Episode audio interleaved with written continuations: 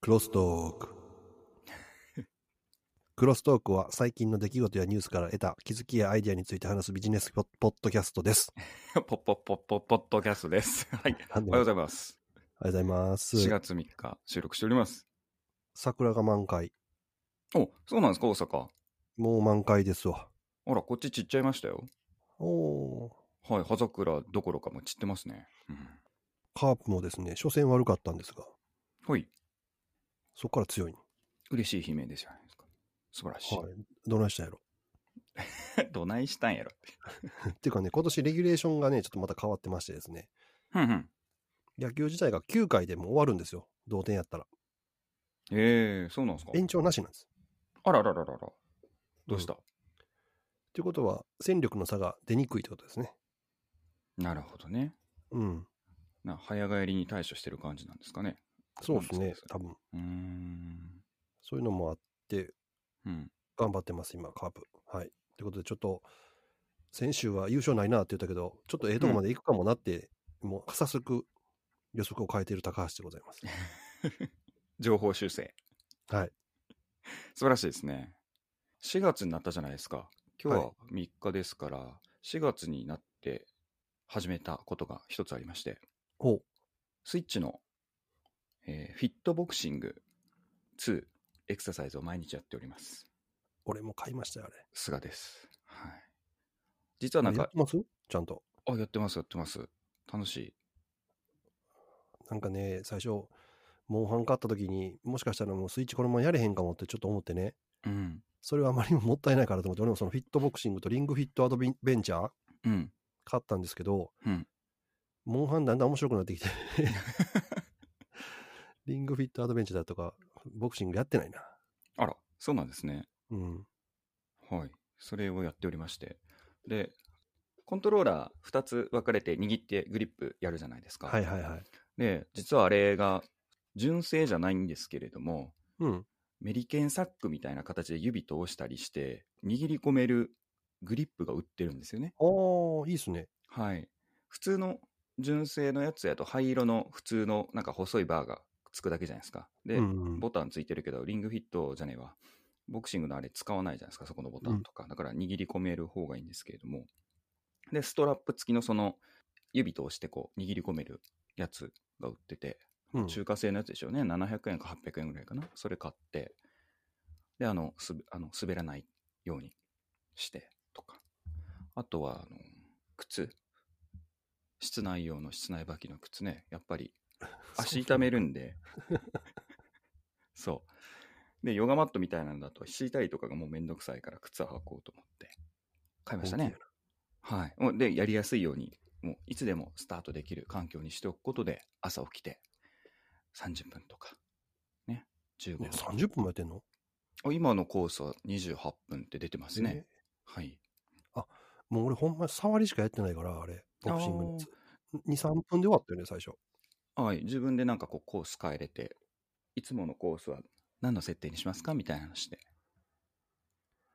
へーできますね。で、時間がわかるんで、明るめにしたら18分とか、なんかこう、まあ、それも自分のね、やりたい、どこの部位を鍛えたいかとか、えーエネルギー消費を有酸素を強めみたいなのか、なんかいろいろ設定によって、その曲とか内容も変わるみたいなんですけれども、うんうんうん。うん、なかなかいいですね。今年はなんか健康にやってますね。1月からずっと続けてるのはね、ビオフェルミン S をずっと飲んでますね。うん胃腸ね、ちょっと体内環境を変えようかな、みたいなと。で、4月でこれでしょ ?3 ヶ月後、次何始めようか、ちょっと悩ましいですが。一応体痛めないように、えっと、4月からっていうか実は3月の末からやってたんですけれどうも、んうんうん。うん、なんか間はね、ストレッチ入れる日入れたりとかして、やっぱ最初は筋肉痛になってましたけど、今ならないですね。ちょっと負荷を上げていかないといけないかもしれないですね。はいモンハン並みにやってるかもしれないです。モンハンまあいや、モンハンの方がやってんな。 まあ、あれ30時間超えと思うな。はい。すげえな。そんな感じです。ということで、はい。ということで、どうぞ。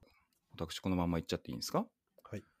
うん。ゲーム話題で、ちょいこの間、ナイアンティックの話したじゃないですか。ポケモン GO。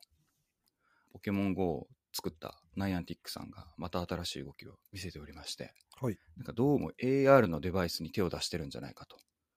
ナイアン。ンティックの、はい、ね、代表のジョン・ハンケのツイートかななんかに、そのハードウェアの一部が映ってるというのをね、出しまして、AR 用のなんかグラスを開発してる模様でございますね。ずっと言われてもね、Google グラス。で、すべての映像は見えてなくて一部なんで、あれなんですけど、どうもグラスらしいということで、ちょっとそれ気になりますね。で、もともとナイアンティックさん、ポケモン GO もちょっといろいろアップデート、進化があったんですけれども、今度な、ピグミンのライセンスも任天堂から得たようで、ピグミンのピグミン GO を作るという話が、まあ全体像はどんな感じになるのかわかんないんですけれども、出ているとあれも人気あるんですよね、任天堂のゲームで。やったことないですけど。僕もやったことないんですけどね、人気があるらしいですね。ポケモン GO は、地図のそのジムとか、ポケストップとかって言われるポイントに行って AR はい起動じゃないですか、画像を撮る。どうもピグミンはずっとお散歩をお手伝いするっていう方向性のものらしいので、ずっとそういうデバイスをオンにしてるか、もしかするとその AR でずっと楽しむためのものかもしれないですね。ああ、そっか、AR デバイス付きやったら大丈夫か。スマホね、歩きうしたらんあかん言うけど、うんメガネかけてるやつだから大丈夫なのか。そうですね。そうそうそうそうそうそう、拡張現実との。で、去年の調べてみたらポケモン GO もアップデートされてて、去年の12月かなだから半、えー4ヶ月ぐらい前か。かじゃあ10月、12月、あちょっと忘れちゃったんですけど、去年の年末の方にですね、ユーザーのカメラを使って、AR のデータを取るためのその立体空間の撮影を行う機能を実装してて、で、それがゲームの中のリサーチミッションみたいなやつで出てくるそうです。で、その場に行って、なんとかの像を一周ぐるっと回って、AR のそのポイント、3D 画像のそのポイントを取るっていうので、ポケモンで使えるアイテムとかがゲットできたりするっていうね、お使いミッションがもう出てて、ああ、そうか。今、あれか、ライダースキャナーとか入ってるから、はい。ぐるっと回って 3D データ取れんね や。そうなんですよ。で、それをやって、もうすでにユーザーからデータ収集してると。で、前あの、 ね、インキューテルが投資してて、うんぬんって話したじゃないですか、うんうんうん CIA のベンチャーキャピタルの。 マジやな、これみたいな。うんマジでデータ収集始めとんな、みたいな。まあね、まあそれはずっと昔から言われてる話で。はい。で、だからこの後、この後 AR で拡張しつつ、ピグミンでみんな歩きながらずっと映像を撮るとかう、ん。なんとかするみたいな、含めて、いや、ナイアンティックすげえ攻めてんじゃんと思って。カメラつけた車をね、うんうんうんうん街中走らしてるけど、何千万っていう人がそうやってカメラ持って歩いてくれたら、そのデータに勝るもんないもんね。うん、そうですようね。ん。もともとナイアンティックのね、ジョン・ハンケがやってるプロジェクトって、その地図を作る、Google Earth の大元になってたりするあれなので、今回の AR をそれに付加することによって、なんかもともと描いてるのか、あのビジョンとして広がったのか、よりすごい地図、よりすごい世界っていうのが出来上がる方向でしょうね、これは。うん、今実験をいろいろやってるみたいなので。で、ちなみにその軍資金となっているポケモン GO さんの化石、あまり名前を聞かなくなりましたけども、2020年の収支報告だと、10億ドルの収益だそう。はあ、稼いでんな。うん。ポケモン GO なんか外で歩くから、コロナで収益落ちたんかなと思ったら、増収増益っぽいっすね。なるほどね。ゲームアップデートされて歩かなくてもよくなったのかな自分やってないんでちょっといじってないんですけれども、そういう話もちらっと聞いたうんちので奥。さんバリバリやってるで。あ、ほんまですかちょっと聞いてみてください。外に出た時に、うんなんか知らんけど、スマホを黒田に叩いてんなと思ったら、なんか戦ってんのよ、あれね。ああ。ジムかなんかで。なるほどね。さすがはなしですね。 うん。仕掛けたことないけど。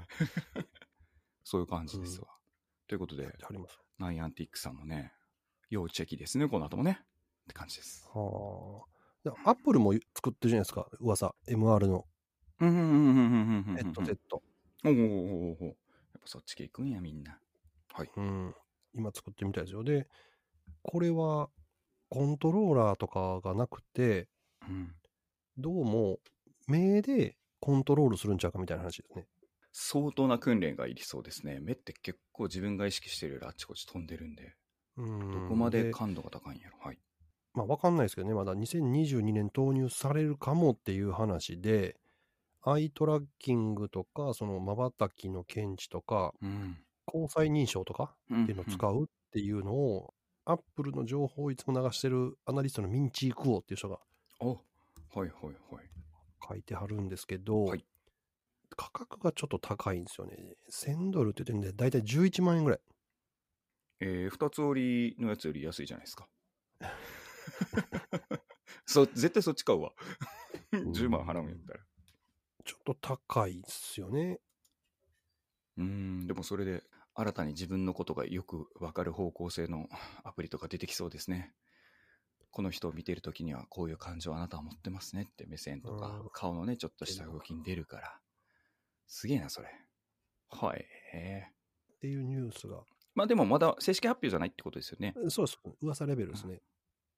なるほどね。まあでもああいうのの噂って聞いたよとかいう話じゃなくて特許とかね実用新案のところの出願で出てるとかそういうのも見てたりしますもんね、彼らね。うん、そうですね。でも、この間もアップルのうん。特許出ましたって話で、うんアップルウォッチうんの特許出てたんですけど、うんフェイスのところからベルトのところまでずーっと全部モニターみたいな、そのなんか表示ができるみたいな感じになってましたね。おーなるほどね。全部表示ができると。うん、なるほど、なるほど。もう上の3いらないじゃないですか、じゃエナスリアも多分ね、もういらない。あ手元でも見れるじゃん、こっちが思って。こういう最近、時計、なんぜかせん、だから右手につける癖がついてて。うん、だから、あの、あれですよ、だから Google のこの間話した、ネストハブ来たら、うん、普通にアプローチを左手に戻して、うん。寝るときこれ充電して寝るのはもう Google ネストハブでやればいいじゃないですか、睡眠トラック。睡眠トラッキングがね。なるほど、なるほど。うん。だからそれで済むから、まあ次のアプローチ出たら買うかもしらんけど、うん、ネストハブですね、まず。ネストハブ待ちですね。なるほどね。ネもスう。タもハうウェブウェナーはもうちょっと無理です。あれ。なるほどね。ネスタハブマスですね。それ楽しみです。私もちょっと、ジェネレーション2は楽しみにしております。トラッキングしたい。あれは絶対いい。はい、そういう感じなんですね。俺ネタ言っていいですかあ、どうぞどうぞ。これ先週全然話せへんかったネタなんですけど、はい。逮捕状とか捜査令状がですね、うん。オンライン請求できるようになるんですって。え、僕関係あります まあいいいやや、。全然関係ない。俺ら全然関係ないねんだけど、ほうほうほうほうほうほあしかもね、これね、う。へえようやく検討するという 段階なので、ああ、なるほどね。観光庁、はいやっぱそういう手続きそうなんです IT 化進むんや。DX って言ってるから。なるほどね。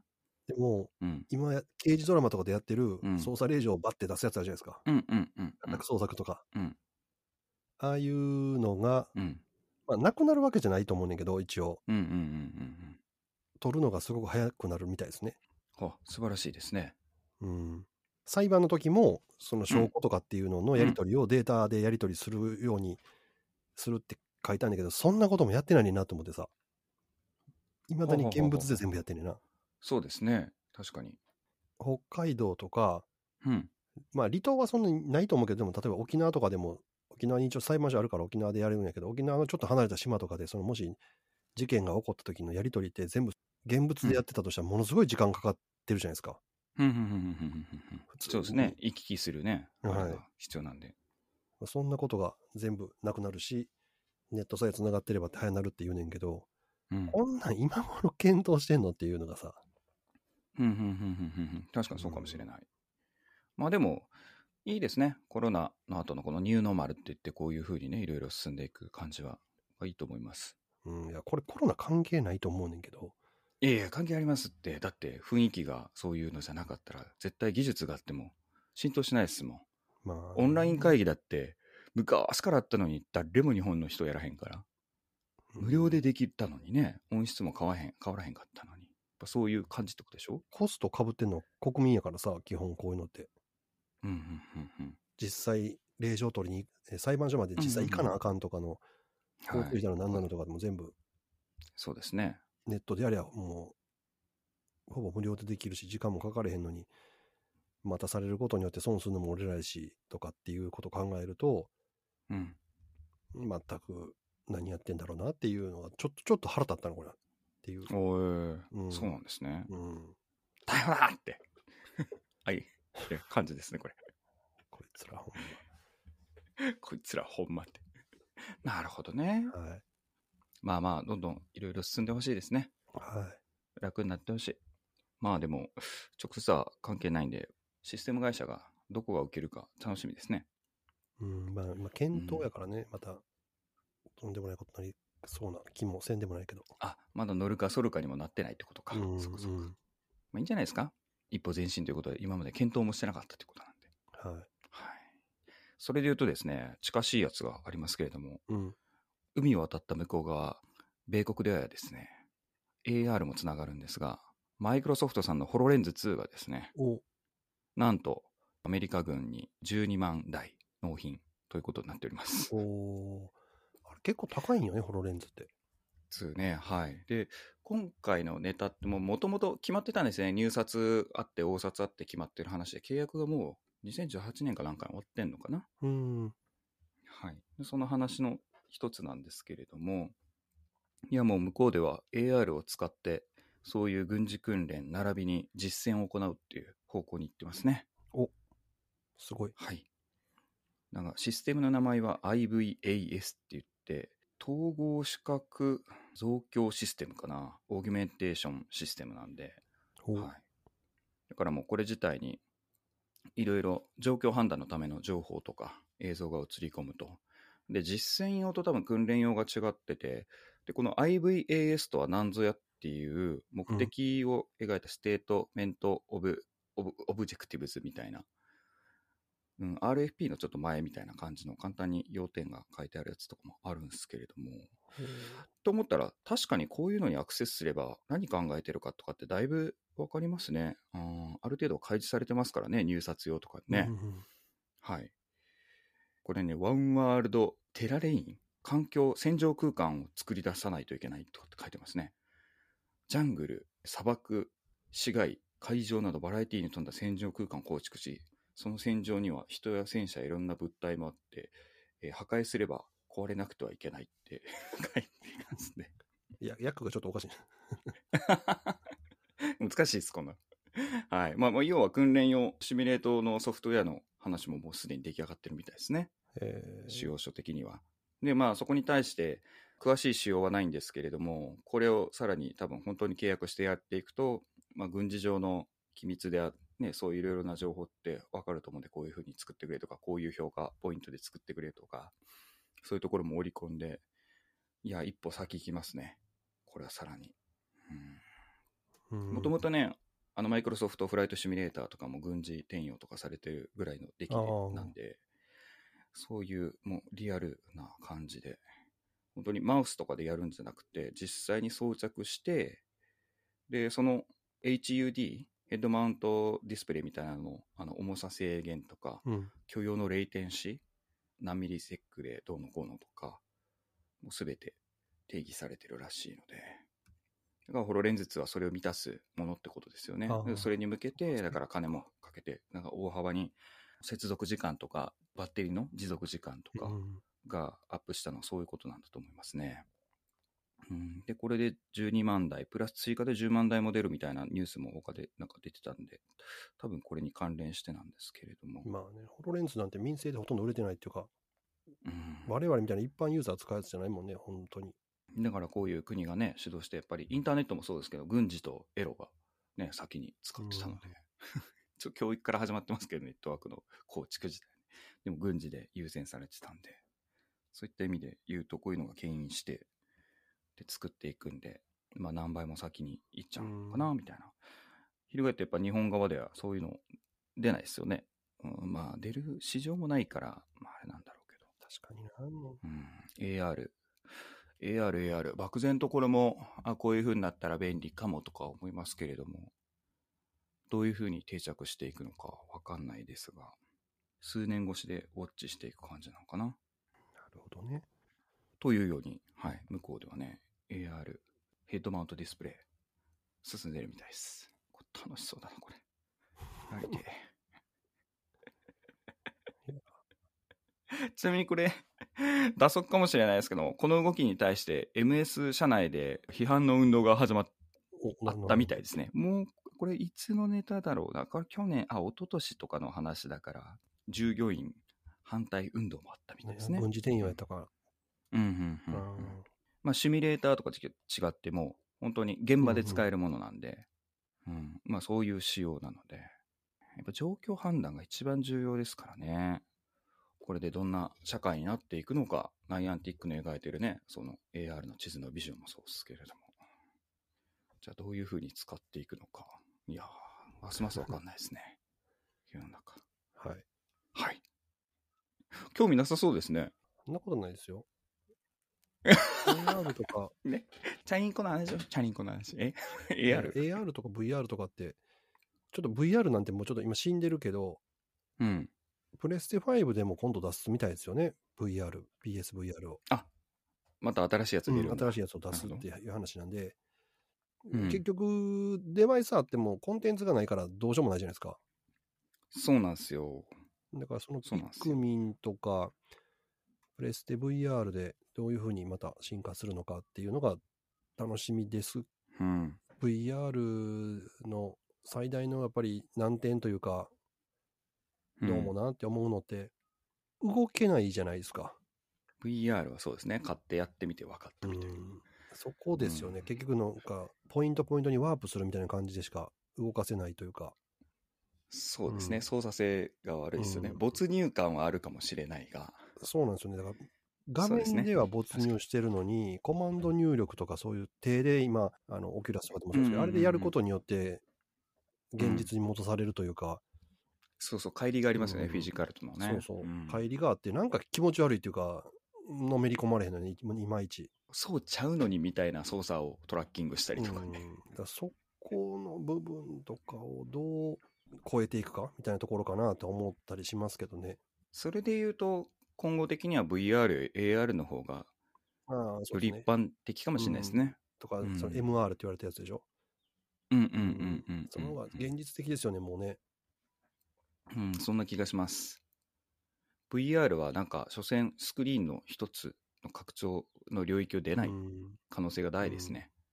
はあだから VR はちょっと、その出た時ちょっとね、いいなって言ってた時に、言ってたように、その、うんモニターと同じような形で使えたら別にいいじゃないですか。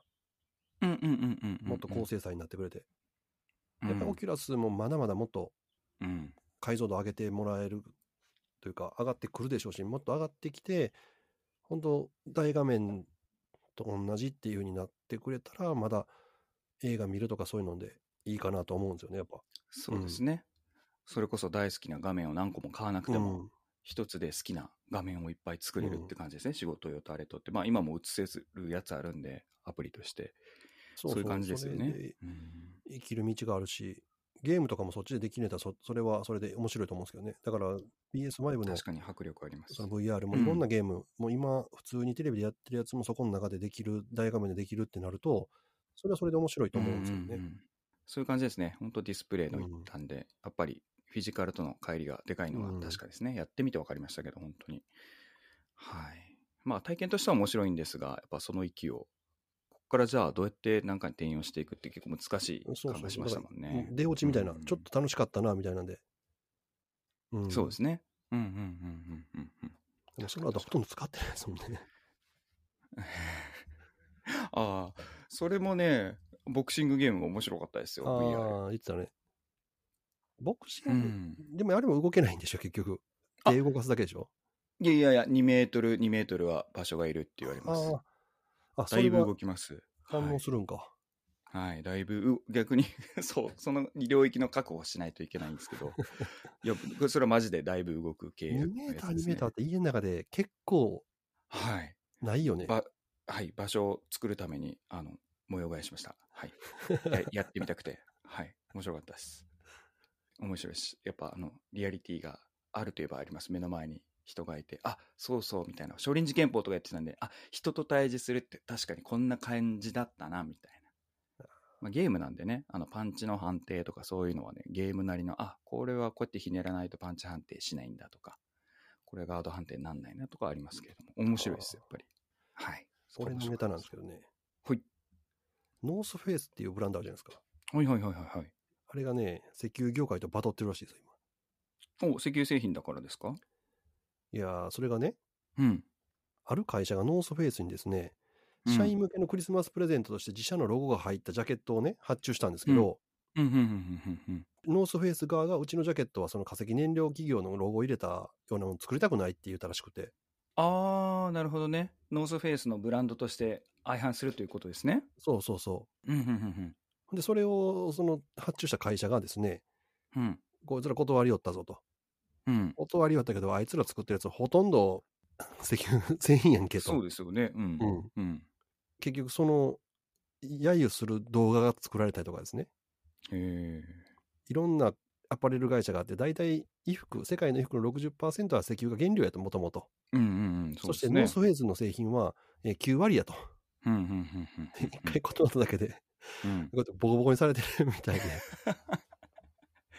喧嘩売る相手間違えましたね。向こうなんてロビースト活動とかするですね。そういうロビーストとかもね、言いますからね。うん、いや、まあ、それもそうなんやけど、よくその環境問題とか言うやつおるやんか。うんうんうん環境問題って何かそれを言われると絶対善で、うん言い返すやつはもう遅れてるし、バカで、うんうんうんうん。みたいな雰囲気がちょっと俺あるように思うんですけど、うんうんいや、そんなん言い出したらもう普通の生活できへんでっていう今のね。うんうんうんうんうん。いや、もう電気ももう一切使わないし、うん、その石油製品でできた服も一切着るないし、うん。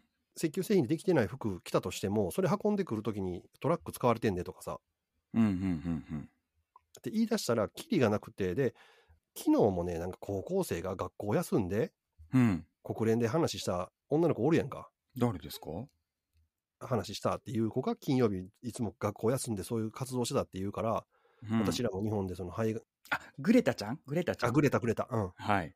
あの子がやってるから私らもやるって。じゃあそんなに炭素ガス出すなあかんって言ったら、それ中国でやってくれよと思うねん。中国一番出してんねんから さ、出してるとこでやれよって。日そ本うそうそうでやってもそんな大したことないよって。そう。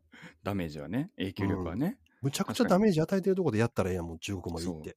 グレタちゃん。グレ、グレちゃったっていう話なんですね。じゃあ、金曜日。なるほど、バックレだと。うんなるほどやし、ねそのなんか環境問題っていうだけで全部が善でっうーん。ていう考え方してるのが気持ち悪いなって最近すごい思う。それも、だってそういうロビー活動とか、あれで作られた情報が多いですからね。多いよ。そんな言う言うんだったらみんな石油がどうのとかってそこに言ってますけど、あの、ハンバーガー食べちゃダメですからね、まず。そうやね。もうもう何もできないようになるやん、言うたらもう生活するなんかけねど、肉が好きとかってダメですよ。牛肉なんて めちゃくちゃ環境汚染してるのに、ハンバーガー1個作るのにどれだけの水とね、世間を汚すかっていう話ですからね。でしょだってそうですそうです何するのもそういうの運ぶのに絶対車が作られ車で運ばれってしてるわけやし、メタンガスもね、普通に牛ゲップでめっちゃ出るし、うんそのご飯作るのも大変。で、あの、糞尿とかで、それをの、ね、水の汚染とかも含めて、めちゃくちゃ高いんでね。うん、だからそうそうそうそうそうそう高校生がそんなことやってる場合ちゃうやろって環境何でもしたらええっていうわけじゃないよでも日本って相当日本とかヨーロッパとかで相当気ぃつけてやってるよって話でうんうんうんうう。んんなるほどね。まあ、そういうのも全部情報で騙されてるんで、うんうんって今日なん思かい俺な腹立がらって。る話ばっかりやなどうしたんですか朝から。どうしたん ですかどうしたんですか朝から。いやなんかネタ見たら思い出して腹 立ってどうしたんですか感情のコントロールを、コントロールをしないといけないですね。あら、朝ほんかまらやな。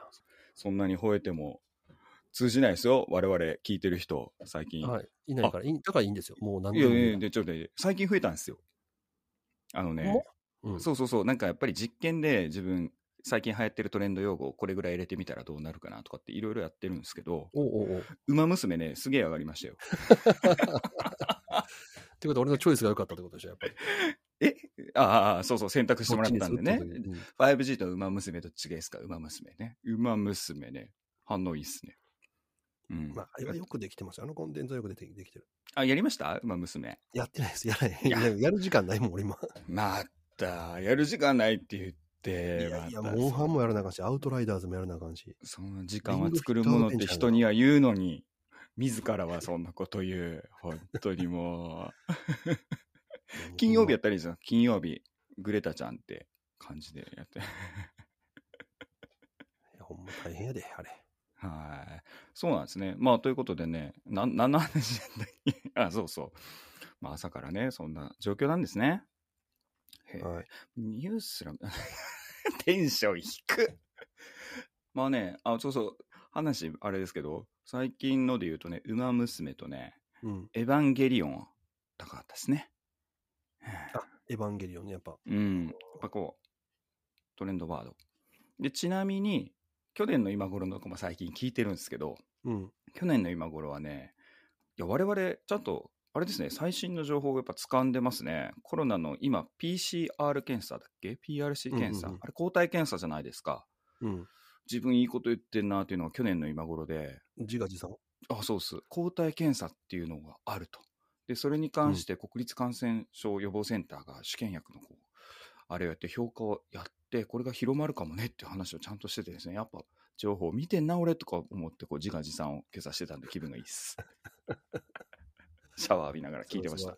去年のすご今い頃と思います。どう 雑い。 いや、だから去年の、やっぱこういうの、時事系って面白いですね。去年の聞くとこんな感じか、みたいな。